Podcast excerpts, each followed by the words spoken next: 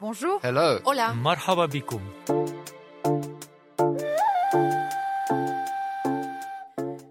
Dans notre précédent épisode de Sur la Terre, nous avons parlé des océans essentiels pour notre sécurité alimentaire et la stabilité du climat.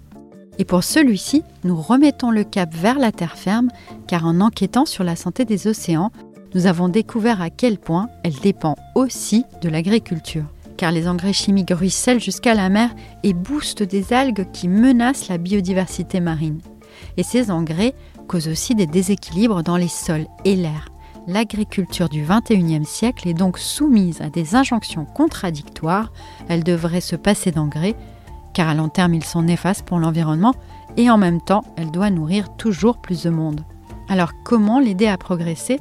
Pour ce nouvel épisode de Sur la Terre, un podcast de l'AFP en partenariat avec The Conversation, je vous propose un grand voyage à la recherche de solutions qui passera par l'Europe et l'Inde, ce géant agricole qui nourrit déjà presque un cinquième de la planète.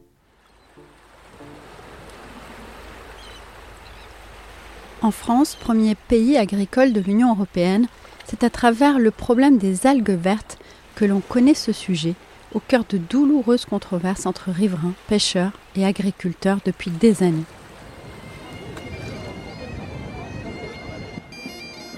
Cette cornemuse se jouait en 2009 lors d'une manifestation pour réclamer des mesures contre les algues vertes sur une plage de la commune d'Illion en Bretagne, une des régions d'Europe les plus touchées par ce phénomène. Écoutez la mère Yvette Doré.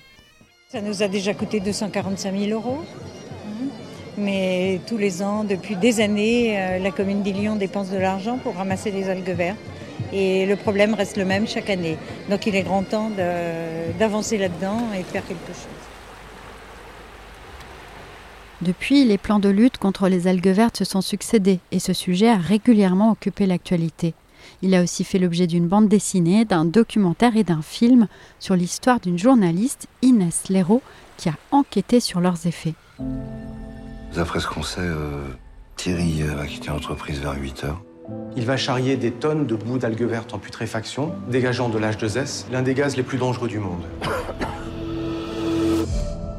Et on est allé reconnaître le corps euh, avec la gamine.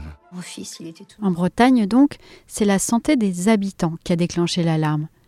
Car quand elles se décomposent, ces algues dégagent des émanations toxiques qui peuvent même entraîner la mort si on y est exposé. Et en mer, ces algues provoquent ce que l'on appelle l'eutrophisation.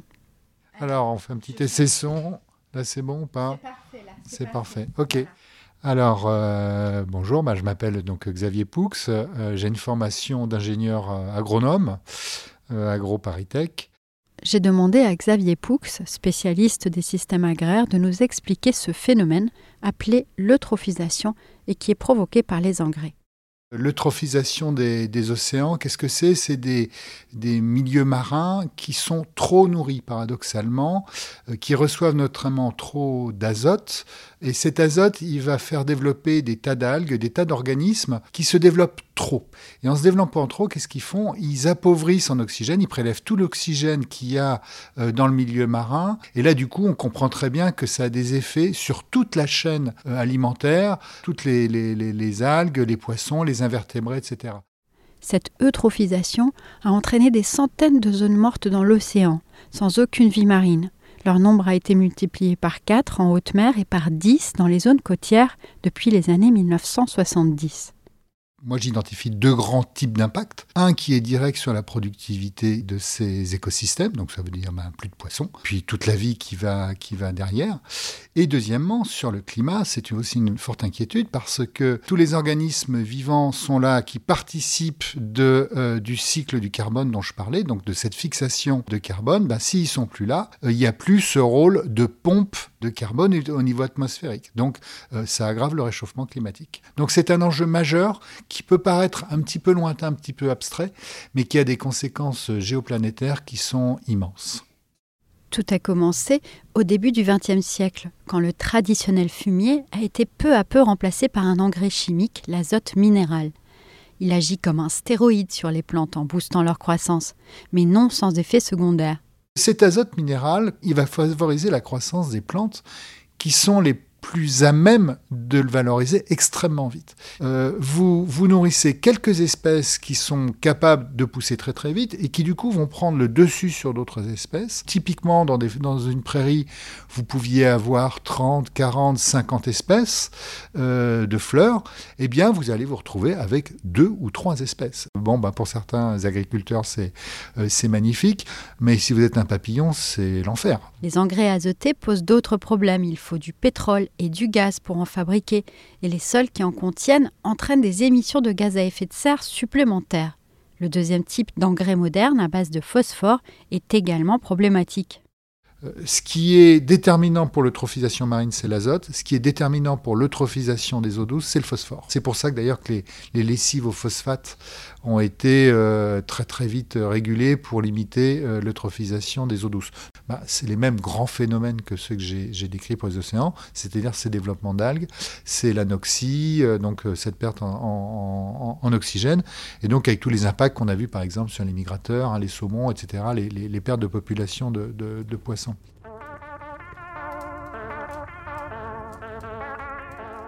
Et pourtant, au début du XXe siècle, on pensait avoir découvert des remèdes miracles pour l'agriculture qui vivait sa plus grande révolution. En France, les engrais chimiques sont donc très largement adoptés après la Seconde Guerre mondiale dans un pays traumatisé par des années de rationnement. Écoutez ce reportage réalisé en 1957 à l'Office national industriel de l'azote en France. C'est dans ces compresseurs, ces détendeurs, ces fours à l'atmosphère irrespirable, dans ces silos géants où s'élaborent chaque année des centaines de milliers de tonnes de fertilisants de toute nature, que se joue en partie la santé et la vie de milliers d'hommes en France et dans le monde entier. L'Office national industriel de l'azote contribue largement à l'approvisionnement de la France en matière de fertilisants azotés et joue ainsi dans l'équilibre économique du pays un rôle précieux et irremplaçable. À cette époque, donc, on ne jurait que par l'agriculture intensive, combinant engrais et machines-outils.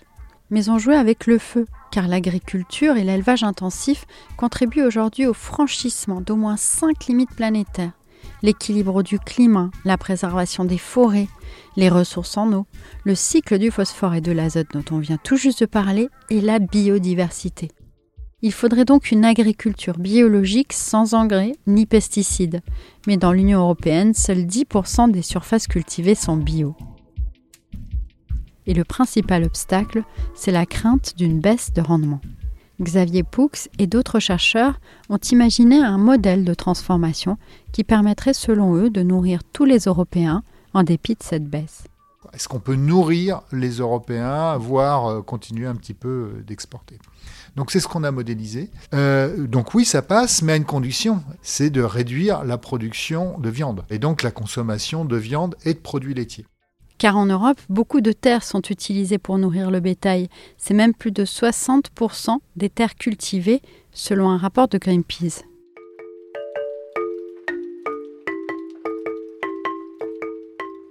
En Europe, l'Autriche est championne de l'agriculture biologique, avec plus de 26% de ses terres en bio. Et entre 2014 et 2021, le nombre de fermes bio a augmenté de 20%. Alors comment l'Autriche a-t-elle atteint ce niveau? C'est grâce à une mobilisation à tous les échelons, selon l'économiste Ursula Wawrik, auteur d'une étude sur le système alimentaire autrichien. Uh, La législation sur les subventions date des années 1990. Et c'est bien plus tard que le plan de l'Union européenne en faveur du bio a été lancé. Et les trois plus grandes chaînes de supermarchés ont suivi, tout comme les consommateurs.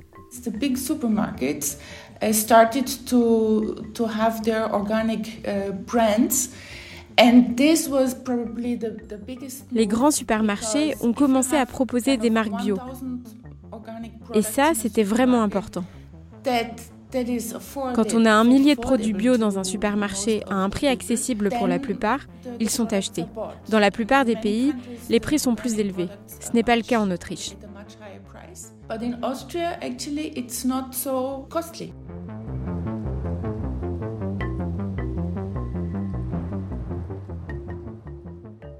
Mais comment faire à l'échelle mondiale?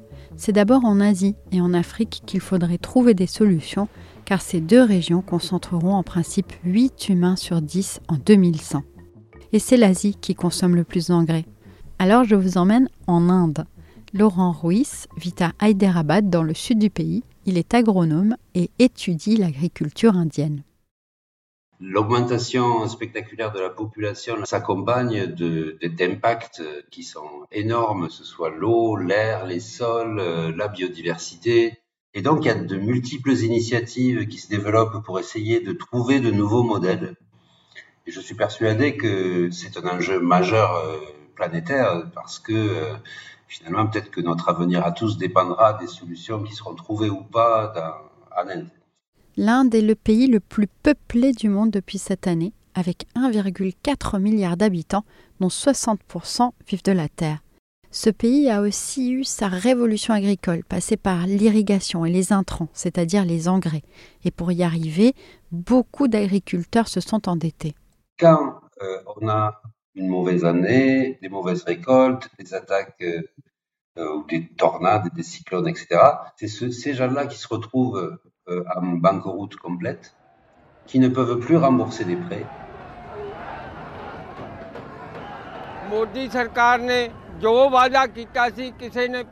Le gouvernement de Modi n'a pas honoré ses promesses. Chaque jour, un fermier se suicide. On a perdu le compte du nombre de morts parmi nous. On exige que le gouvernement efface nos dettes.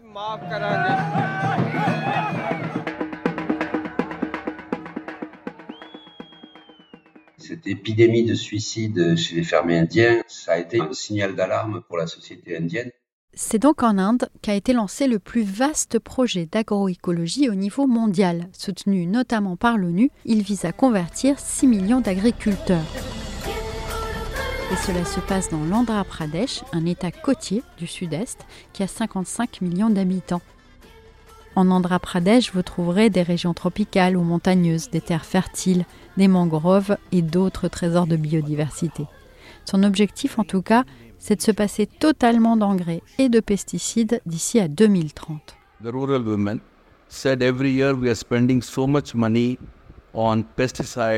Les femmes en milieu rural disaient on dépense beaucoup d'argent dans les pesticides et les engrais synthétiques. Notre santé souffre et on ne sait pas si la récolte va bien se passer et on a des problèmes pour vendre. Elle demandait qu'on intervienne.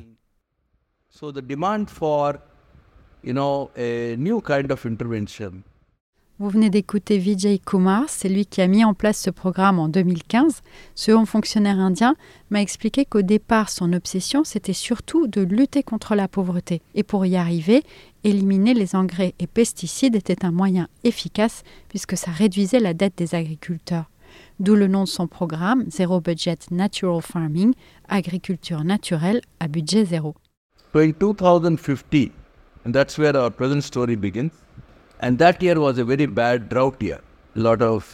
Notre histoire commence en 2015. Cette année-là, il y a eu une terrible sécheresse ici.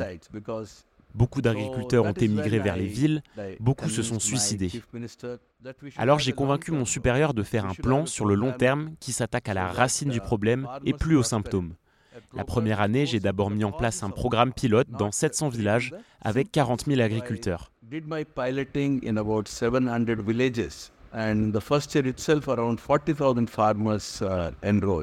Pour en parler, j'ai aussi appelé Thaïs Lost. Pendant son master en agriculture durable, cette Française a justement étudié ce programme d'agriculture naturelle ou natural farming. Elle a passé neuf mois dans l'Andhra Pradesh où elle a observé de près les méthodes appliquées qui suivent neuf principes. déjà, la pierre angulaire, c'est le divamurtam. Donc c'est pour euh, favoriser la culture euh, d'un certain nombre de bactéries, etc. Et du coup, c'est une solution fermentée de euh, de vache traditionnelle, de vache indienne, avec de l'urine, de vache locale aussi, et du jagari, qui est en fait du sucre de canne non raffiné, et des poudres de légumineuses. Et du coup, on va le faire et le laisser fermenter euh, un certain moment. Et après, on va pouvoir euh, l'épandre sur les parcelles de plusieurs manières. C'est extrêmement sophistiqué. Et là, je vous ai parlé de une solution. L'idée est aussi de maintenir l'humidité du sol pour réduire les besoins en eau, d'encourager la polyculture, de combiner agriculture et élevage, de ne jamais laisser les sols nus. Et des milliers de volontaires très bien payés diffusent ces connaissances sans forcer les agriculteurs. Changing behavior Changer les comportements, c'est très difficile. On n'y arrive pas du jour au lendemain et on ne doit pas chercher à l'imposer de manière verticale par le haut. Donc nous, on n'a pas interdit les engrais. On pense que les fermiers vont renoncer d'eux-mêmes. L'autre jour, une dame m'a dit qu'il lui avait fallu trois ans pour convaincre son mari. Selon l'économiste Pavan Sukhdev, ancien président du WWF et co-auteur d'un rapport sur ce programme, le bilan, après sept ans, est plutôt positif. Les rendements sont en moyenne 11% plus importants. Mais en moyenne, les bénéfices ont augmenté de 49%.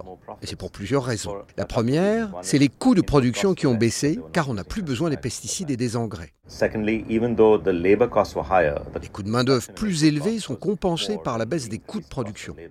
Et aussi, le rendement était plus élevé. Et en plus, les consommateurs sur les marchés avaient compris que cette nourriture était de meilleure qualité. Et donc, les agriculteurs ne rentraient pas chez eux avec des invendus. Sur 6 millions d'agriculteurs, environ 1 million ont commencé à tester au moins un des neuf principes du natural farming sur une de leurs parcelles. Et 100 000 sont complètement passés au natural farming selon Pavan Sukhdev, qui croit à la force de l'exemple. Le résultat reste pour l'instant limité et Thaïs Lost et Laurent Ruiz m'ont expliqué pourquoi les freins sont nombreux. Disent que c'est beaucoup de travail. Ceux qui pratiquent le natural farming disent qu'en effet, euh, ça leur coûte moins cher, mais que ça demande beaucoup de travail. Donc euh, nous, on le voit sur leur calendrier annuel, qu'ils ont besoin, euh, soit ils font des plus grosses journées, soit ils ont besoin de plus de membres de familiales pour couvrir le travail annuel. Et donc l'Andhra Pradesh a annoncé au départ qu'en 2030, tout le monde serait converti. Ce sera certainement pas le cas. Mais par contre, la prise de conscience des limites du système industriel est, beaucoup plus importante que dans d'autres États. Pour eux, il faudrait aussi valoriser davantage la production de ces agriculteurs et un obstacle majeur est lié au fait que l'État indien subventionne encore massivement les engrais. L'Inde et l'Europe n'ont rien à voir sur le plan agricole. La taille des exploitations, la géographie, la fertilité des sols, tout est différent. Mais en Europe, comme en Inde, les experts s'accordent sur un point. Passer à l'agriculture biologique prend du temps. Il faut en faire une priorité politique et accorder un soutien massif aux agriculteurs. Et il n'existe que des solutions adaptées localement. En Afrique, par exemple, où la population va doubler d'ici 2050 et où la consommation d'engrais est dix fois moins importante qu'en Europe, on ne pourra pas se passer complètement des engrais dans un premier temps, selon Gatien Falconier, agronome du CIRAD basé au Zimbabwe. Effectivement, on peut avoir un scénario dans lequel on se dit, OK, on, utilise, on fait une agroécologie en Afrique sans engrais, on n'utilise pas d'engrais. Ça veut dire que les augmentations de productivité seront, elles seront limitées. Et donc, si on veut assouvir les besoins alimentaires d'une population croissante, il faut augmenter ces surfaces agricoles. Et ça, ça se fait inéluctablement aux dépens des forêts et des zones de savane boisée qui sont des puits de carbone majeurs.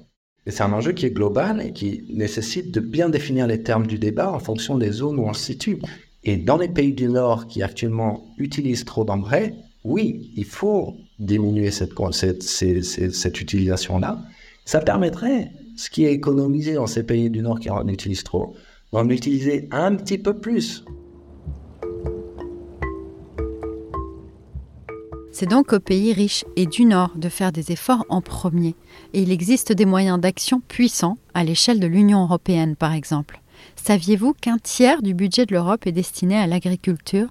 Or aujourd'hui, les aides européennes à l'agriculture sont surtout distribuées en fonction du nombre d'hectares et pas du type d'agriculture pratiquée. Même si, depuis 2023, un quart des aides directes doivent aller à l'agriculture biologique, le Parlement européen a envoyé en novembre un signal très contradictoire en renonçant à prendre des mesures plus strictes contre les pesticides. Sur la Terre revient en janvier. Merci mille fois de nous avoir écoutés. Je suis Michaela Kansela-Kiffer. Si vous voulez creuser le sujet des engrais en Afrique, je vous invite à lire un article de Gatien Falconier dans The Conversation. Je vous laisse le lien dans la description. À très vite!